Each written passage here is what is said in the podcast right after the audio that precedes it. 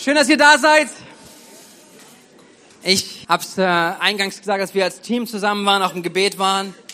Auf diesen Sonntag heute habe ich mich seit über einer Woche enorm gefreut. Äh, ich habe es letzte Woche äh, bekannt gegeben, auch dass wir unseren Rhythmus einmal verändern äh, von unserem offenen Häuser-Sonntag, der eigentlich heute ist, dass wir sagen, wir kommen nochmal gemeinsam zusammen an einem Ort und starten so in die Woche. Und äh, für mich war es echt eine Woche der Erwartung. Ich bin echt gespannt von dem, was Gott tun möchte. Und äh, wisst ihr, ich glaube auch, dass ganz viele Menschen hier sind, die Erwartungen haben, richtig? Ich habe zu David gesagt, es fühlt sich so ein bisschen an wie in einer Konferenz, weil einen normalen Sonntag, wo ihr immer da seid, das, ist eine Gewohnheit. Ja, aber heute habt ihr euch entschieden, hier zu sein. Wahrscheinlich sonst auch, ja, aber, aber, aber so, es ist nochmal, ja, stimmt, wir machen es auf wir, wir, wir kommen zusammen und äh, wir wollen erwarten, dass Gott durchkommt, dass Gott spricht, dass Gott redet, dass Gott wirkt. Und ähm, ähm, ich möchte uns einige Augenblicke mit hineinnehmen in einen äh, Impuls übers Abendmahl. Und danach äh, werden wir gemeinsam Abendmahl feiern und, äh, und danach eine Zeit des Gebets haben, des Gebetsdienstes, äh, wo wir wo wir einfach erwartungsvoll hineingehen, zu hören und zu sehen, was möchte Gott tun. So, das heißt, sei erwartungsvoll während der, der, des Inputs, wenn wir Wort Gottes hören und Wort Gottes lesen, auch was Gott sprechen möchte. Ich glaube, das ist auch etwas, das Thema hatte ich seit, als, als klar war, hey, wir wollen Abendmahl feiern diesem Sonntag, war das, hat mich das Ganze beschäftigt und da möchte ich gleich von teilen. Aber auch, dass wir hineingehen später in diese Zeit, hey, für im Gebet zu stehen und zu erwarten, dass Gott mit, seiner Geist, mit seinem Geist, mit seiner Kraft unter uns wirkt. Okay? So, wenn ihr mitschreiben wollt, könnt ihr gerne was rausholen, holt euer Handy, irgendwas, was ihr habt, zum Mitschreiben, weil ich glaube, auch das lohnt sich, mit Wort Gottes mitzuschreiben. Was lesen wir an Textstellen und womit machen, beschäftigen wir uns? Ähm, ich möchte den einem beginnen mit dem Versen aus 1. Korinther 13, äh, 11, äh, wo Paulus über das Abendmahl schreibt und dann von da angehend ähm, einen Gedanken mit euch teilen. 1. Korinther 11, ab Vers 23. Ihr wisst doch, was der Herr über dieses Mal gesagt hat. Ich selbst habe seine Worte so an euch weitergegeben, sagt Paulus, wie, wir, wie sie mir berichtet wurden. Und zwar sagt er jetzt diese Worte. In der Nacht, in der er verraten wurde, nahm Jesus der Herr das Brot, dankte Gott dafür, brach es in Stücke und sagte, das ist mein Leib, der für euch geopfert wird.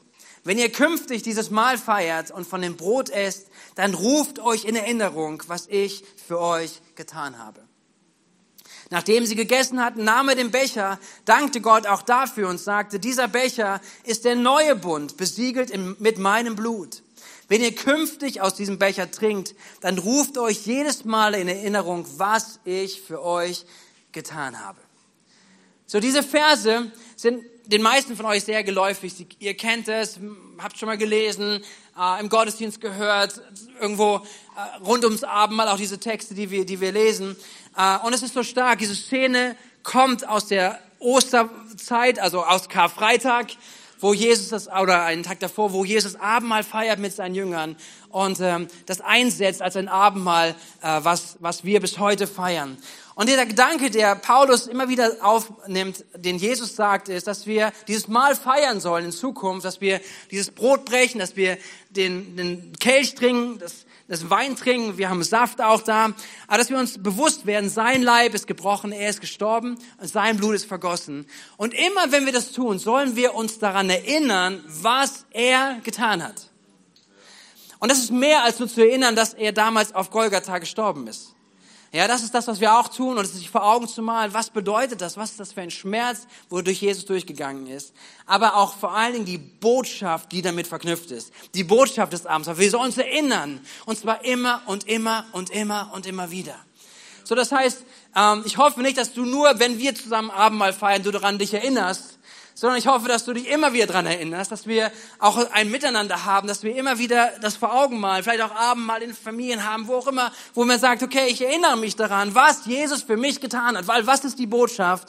Die Botschaft ist, du bist eine neue Schöpfung in Christus. Eine neue Schöpfung in Christus. Das ist das, woran wir uns erinnern sollen. Eine neue Schöpfung, das ist die, die, der, der, der, die Überschrift von diesem Impuls. Eine neue Schöpfung ist das, was Jesus hervorgebracht hat und daran wollen wir uns erinnern. Lass uns noch mal einen anderen Text hineinschauen, den Apostel Paulus schreibt in seinem zweiten Brief an die Korinther, 2. Korinther 5 und dann schreibt er nochmal über seinen Auftrag. Er schreibt darüber, warum er unterwegs ist. Er schreibt darum, warum er alle möglichen auch Schwierigkeiten auf sich nimmt, gefoltert wird, verfolgt wird. Aber er schreibt nochmal darum, hey, und das fasst so zusammen, woran wir uns erinnern wollen und dürfen. Ähm, 2. Korinther 5, Abvers 14. Dort heißt es, bei allem, ist das, was uns antreibt, sagt Paulus, die Liebe von Christus. Das heißt, er hat eine Begegnung mit der Liebe von Christus gehabt. Sie hat sein Leben verändert, grundlegend, ein für alle Mal. Und er sagt, seitdem diese Liebe des Christus in mir ist, seitdem ich sie verstanden habe, ihr Raum gebe, letztendlich ist das der Motor in mir. Ich gehe auf die Kontinente, ich gehe von Stadt zu Stadt, ich gehe durch Verfolgung durch, ich gehe durch Ablehnung, was auch immer. Aber die Liebe Christi drängt mich. Die Liebe von Christus, sie, sie ist der Motor in mir. Lasst uns das mitnehmen, lasst uns davon lernen. Wir sind nämlich überzeugt, sagt er, wenn einer für alle gestorben ist, dann sind alle gestorben. Also mal Theologie von Paulus. Er sagt, hey, Jesus ist gestorben, damit sind wir alle gestorben. Und zwar meint es damit, wir sind damit der Sünde gegenüber gestorben. Das ist krass. Jesus hat etwas gebracht, was was so notwendig war für diese ganze Welt, ob sie es weiß oder nicht, aber Jesus hat einen Preis bezahlt. Er ist gestorben, damit sind wir alle gestorben. Und zwar heißt es dann weiter, ähm, damit die, die leben, und er ist deshalb für alle gestorben, damit die, die leben, also wir, nicht länger für sich selbst leben, sondern für den, der für sie gestorben und zu neuem Leben erweckt worden ist. So, das heißt, hier sind wir eine neue Dimension. Wir leben nicht nur irgendwie letztendlich, dass wir wissen, okay, es gibt eine Antwort für unsere Schuld, sondern wir sind gerufen zu leben für ihn, für den, der gestorben ist und wieder auferstanden ist. Und jetzt geht's weiter, Vers 16. Daher beurteilen wir jetzt niemanden mehr nach rein menschlichen Maßstäben. Früher haben wir so Christus so beurteilt, heute tun wir das nicht mehr. Was meint das? Wir sind so unterwegs, dass wir Menschen angucken und fragen, woher kommst du, wie heißt du, was ist dein Jahresgehalt und alles mögliche, was machst du? Das ist so, wo wir Menschen nach beurteilen und sagen, okay, das ist ein guter, das ist nicht so guter, da ist noch Luft nach oben, da ist Potenzial, was auch immer. Wir haben so viele Dinge. Und so wurde Jesus auch beurteilt nach rein menschlichen Maßstäben. Nämlich Jesus kam von Nazareth. Was kann aus Nazareth Gutes kommen? Ja, was kann er an seiner Eimerstadt Gutes tun? Er wurde als ein Mensch beurteilt. Aber Paulus sagt, das tun wir nicht mehr, weil er ist nicht ein Mensch. Er ist der Sohn Gottes. Er ist der Messias.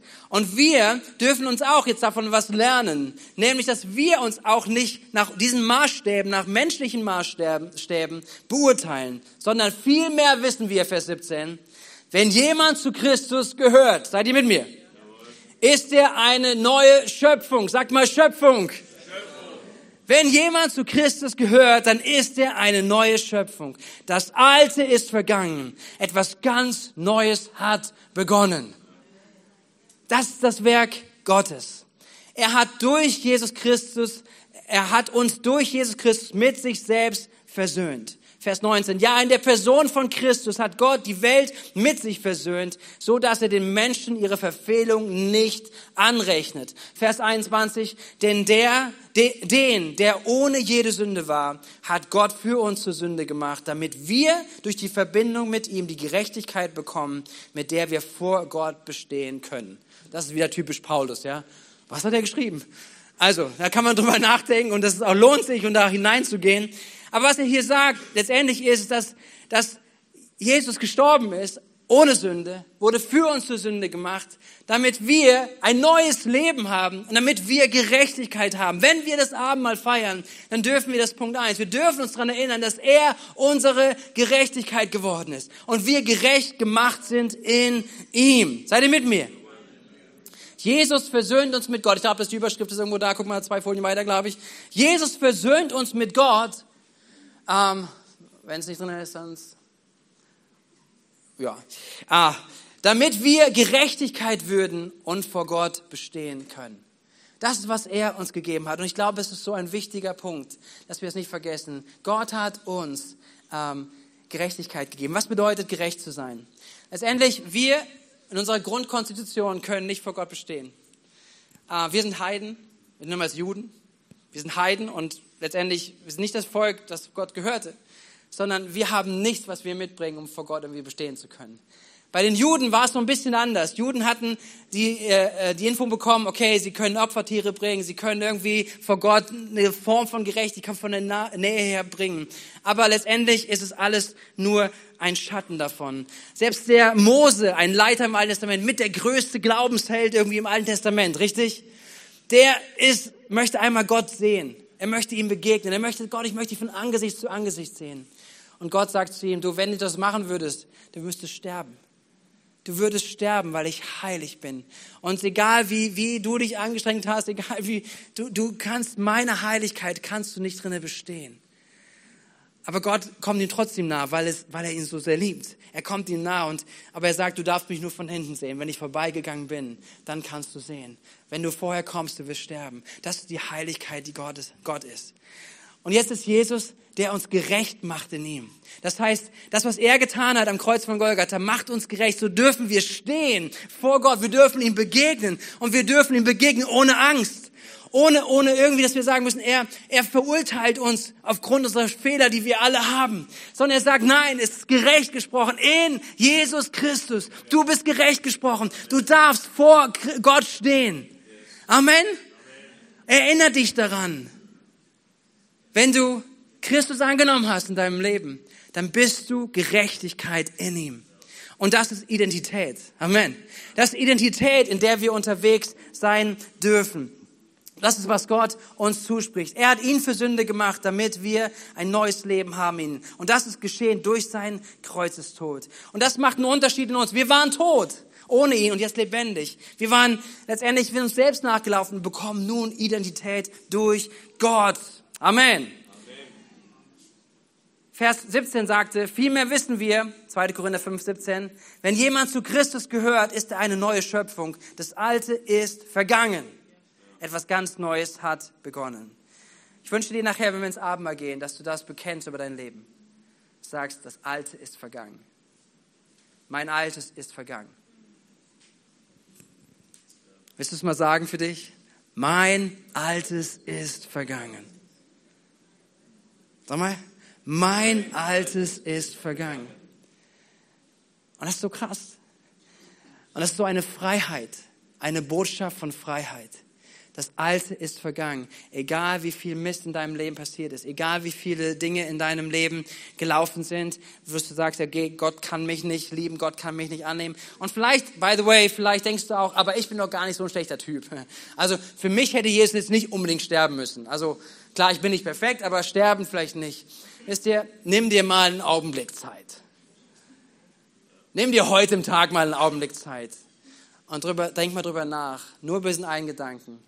Was Jesus sagt, das ist ein Gebot, was es gibt. Liebe deinen Nächsten wie dich selbst. Und wie viele Dinge wirst du feststellen, tust du nicht aus Liebe zum anderen? Wie viele Dinge tust du nicht aus Liebe zu Gott. Vielleicht kennst du Gott gar nicht, aber vielleicht einfach nur nimm das andere hinein. Wie viele Dinge tust du nicht aus Liebe zu anderen? Und wenn wir dem nachgehen, diesem nachspüren würden, müssen wir erkennen, okay, mein Leben ist voll mit Müll. Mein Leben ist voll mit Müll. Ich brauche einen Erlöser.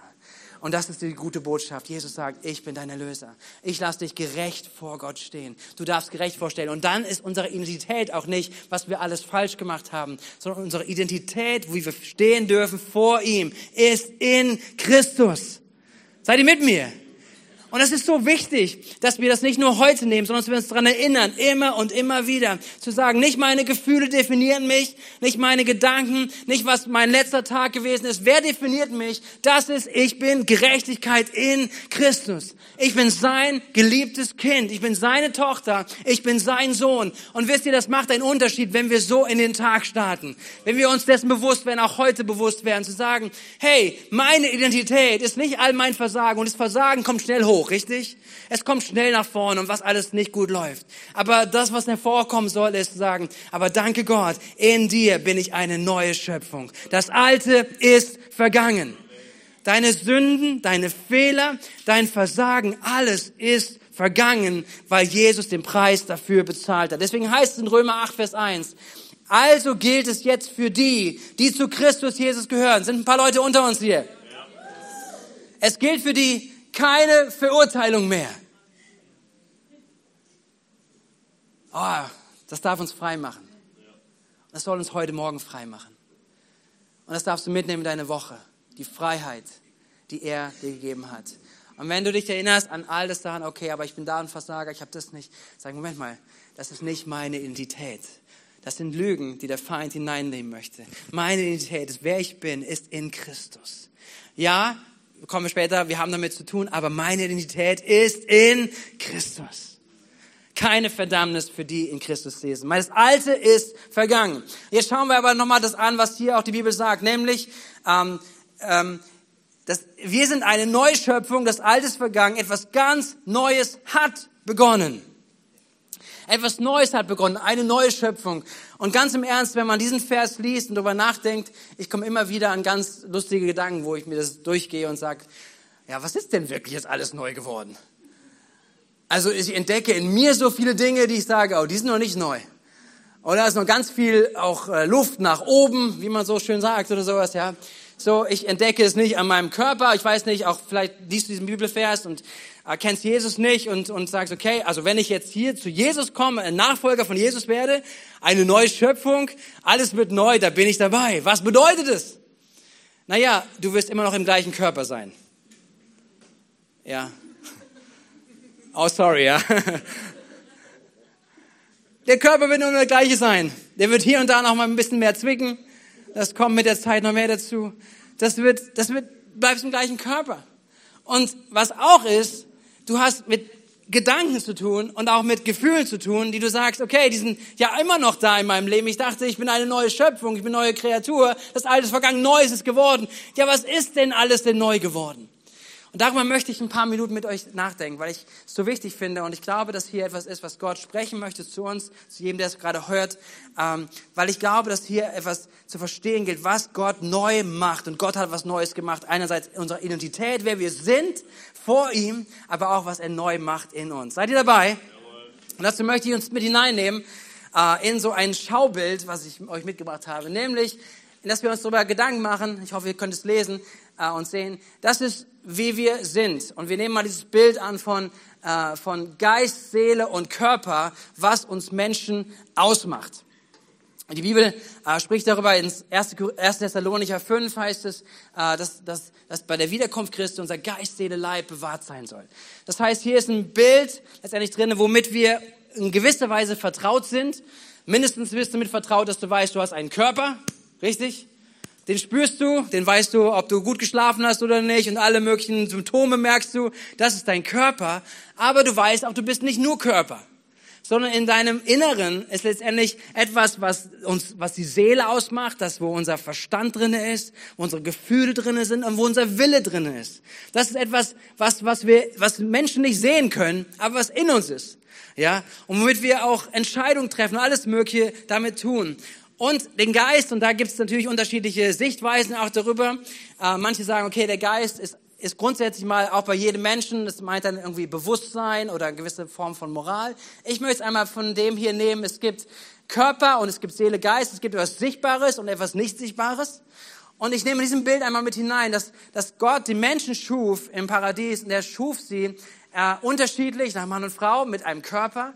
Sie waren unterschiedlich in dem, was sie, was sie dachten, wie sie waren. Das heißt, unterschiedliche Seele. Und dann heißt es, er, Gott pustete sie an und sagt, empfangt Geist. Und sie wurden eine lebendiges Wesen heißt es. Und sie haben den Geist. Und so möchte ich mal von einem Bild nehmen. Lass uns mal so sehen. Geist, Seele und Leib. Das ist der Mensch. Und zwar vor dem Sündenfall. Lass uns hineinschauen. Weil die Bibel sagt, äh, oder sagt uns, dass wir, dass Adam und Eva ähm, in einer Harmonie gelebt haben, wie, wie äh, die alles miteinander umfasst, nämlich die Seele, Körper, Geist in einer Einheit. Und es war ohne Sünde, ohne Fehler. Und das ist, glaube ich, etwas, was so ein absolut geniales Miteinander, eine Einheit ist, wonach wir uns bis heute als Menschen sehen. Wir möchten gerne in Einklang irgendwo mit uns sein. Wir möchten wissen, okay, das ist stimmig, es passt. Und hier, hier sehen wir sie. Und sie sind nicht nur stimmig in sich selbst, sondern sind stimmig mit Gott weil der Geist Gottes in ihnen ist und er ihnen Weisheit gibt und sie leitet. Und dann kommt die Entscheidung, dass sie sich gegen die Absicht Gottes stellen. Und das war in, ihrer, in ihrem Rahmen, es war in ihrer Möglichkeit, weil Liebe die Entscheidung braucht. Und die Menschen entscheiden sich gegen Gott, entscheiden sich gegen Gottes Willen. Und in diesem Fall möchte ich so darstellen, dass, dass hier der Geist stirbt im Paradies. Hier ist etwas, die Bibel sagt, ihr werdet sterben, sterben. Aber sie lebten doch noch. Der Körper lebt doch noch und auch ihr Wille ist noch da und ihre Seele ist da, richtig. Aber der Geist stirbt. So, das heißt, der Mensch äh, lebt mit dem Moment, auch im Paradies, mit Seele und Körper, aber die, der Geist, der, der ihnen Orientierung gibt, der Geist Gottes, der in ihnen ist, der, der ein Zeugnis davon gibt, wie Gott ist, welches Wesen Gott hat und alles Mögliche, das ist letztendlich nicht mehr in ihnen. Gott spricht immer noch zu ihnen von außen. Gott ist immer noch derjenige, der auch im Alten Testament gesprochen hat zu Menschen, aber der Geist ist nicht mehr in ihnen. Und dann gehen wir weiter, und das hilft uns, glaube zu verstehen, eine Folie weiter, ähm, dass wir, dass sich etwas verändert. Nämlich, wenn wir unser Leben leben ohne den Geist Gottes in uns, was bestimmt dann unser Leben? Es ist unsere Seele, unser Körper. Oder? Das, wonach wir nachgehen, das ist das, was wir haben. Und sicherlich kannst du noch mit hineinnehmen, auch in diesem grauen Bereich, vielleicht da gibt es eine gewisse Form von Moral, aber die ist auch sehr unterschiedlich. Gehst du von Länder zu Ländern, von Nation zu Nation, du stellst fest, hä, aber die haben eine ganz andere Moralvorstellung. Plötzlich gibt es doch irgendwas anderes. Ja, aber, aber lass mal da Moral vielleicht noch drinne sein, wie man sich miteinander jetzt verhält und so weiter. Aber wir haben keinen Kompass mehr. Der Mensch an sich hat nicht mehr den Geist Gottes als Kompass, als Mittelpunkt, als dem, woran sich alles andere orientiert. Und dann letztendlich laufen wir unser Leben mit Seele, Körper. Das, was unsere Seele will, was sie fühlt, was sie machen möchte, das passiert. Das, was unser Körper fühlt und sagt, okay, da habe ich voll Bock drauf, dann gehe ich dem nach. Das heißt, wir sind viel anders gesteuert, gelenkt, als es ursprünglich der Plan Gottes war. Und das ist das Leben, wo, wo auch vielleicht im blauen Bereich Menschen sich anfangen, mit Dingen zu füllen.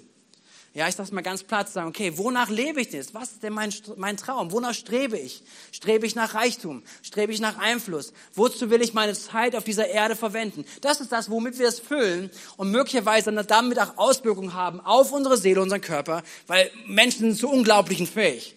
Ja, Menschen haben ein Ziel zu sagen, okay, wir wollen, ich will die Welt umreist haben und so weiter. Und dann macht das Ausfluss auf seine Seele, auf seinen Körper, allen Dingen zu trotzen und durchzugehen und es durchzuziehen. Das ist das, wie es aussieht als Leben ohne Gott. Und dann gehen wir weiter. Und jetzt kommt etwas, was passiert, nämlich das Leben mit der Geburt von oben. So sagt Jesus das in Johannes 3. Ihr müsst von neuem geboren werden oder im Griechischen heißt es von oben geboren werden. Und dieser Moment bedeutet, dass der Geist Gottes in den Menschen wieder hineinkommt. Das, was in dich hineinkommt. Und das ist deine neue Identität, deine neue Schöpfung. Das, was vorher nicht war, ist neu. Eine neue Kreatur. Warum bist du neu? Weil der Geist Gottes wieder in deinem Leben ist. Eine neue Schöpfung bedeutet, der Geist Gottes ist in deinem Leben. Und er möchte diesen Raum einnehmen. Und er möchte der Geist sein, der letztendlich Auswirkungen hat auf Seele und Körper. Ihr seht es hier nicht so gut dargestellt, aber auf den Folien ursprünglich ist diese Seele und dieser Körper nicht mehr so kräftig in der Farbe wie eingangs, wie bei der Schöpfung. Weil was ist passiert? Durch die Ferne des, des Geistes Gottes sind alle möglichen Themen auf unsere Seele gekommen. Wir, wir gehen durch unser Leben und wir erleben schlimme Dinge, schlechte Dinge, Enttäuschungen, Verletzungen in unserer Seele.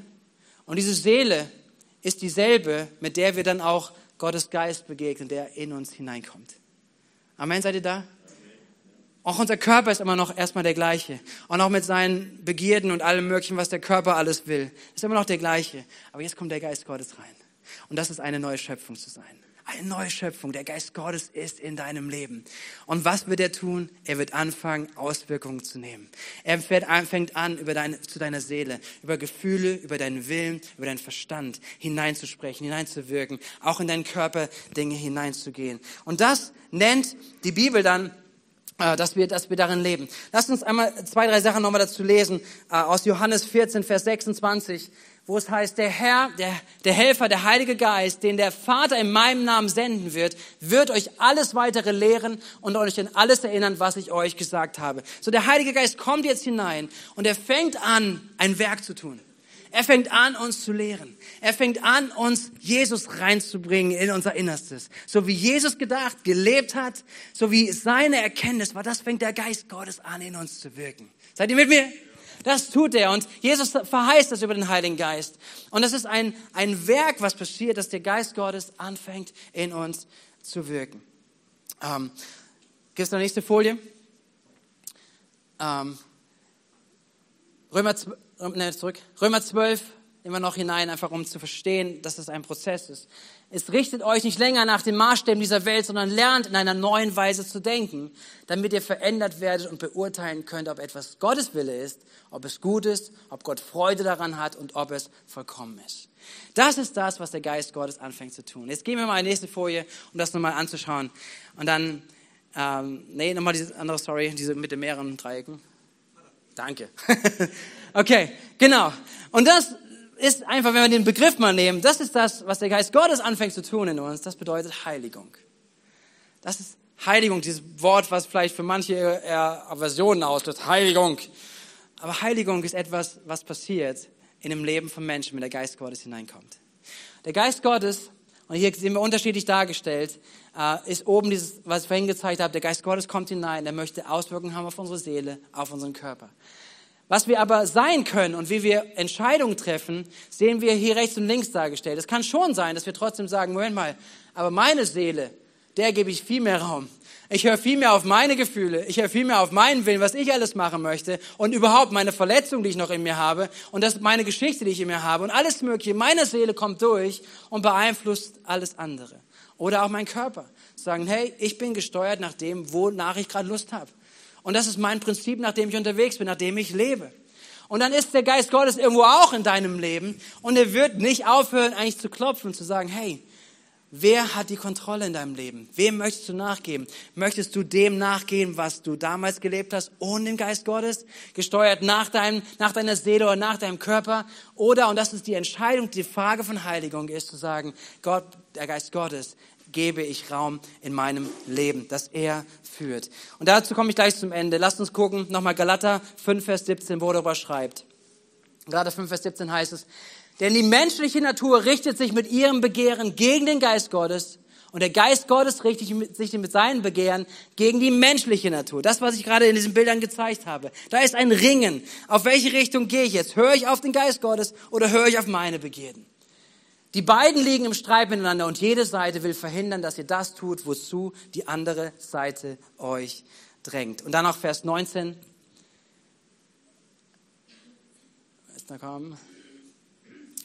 Vers 19 heißt es, ähm, im Übrigen, habe ich es nicht dabei? Okay, dann lassen wir das einmal weg. Kein Problem. Ähm, genau, so dass wir, dass wir hier sehen, ähm, der Geist Gottes er, wir haben Verantwortung in unserem Leben, dem Geist Gottes Raum zu geben. Und das ist etwas, wo ich uns mit ermutigen möchte, enorm, wenn wir gleich zum Abendmahl auch gehen. Sagen, das erste war, wir sind seine Gerechtigkeit, richtig? Das ist ein Stand, den wir einnehmen dürfen. Wir dürfen vor unserem Gott treten, dem Allmächtigen. Wir dürfen ihm begegnen, keine Angst, weil er den Preis bezahlt hat für uns. Aber das nächste, was er getan hat, ist, wir dürfen in der neuen Schöpfung leben.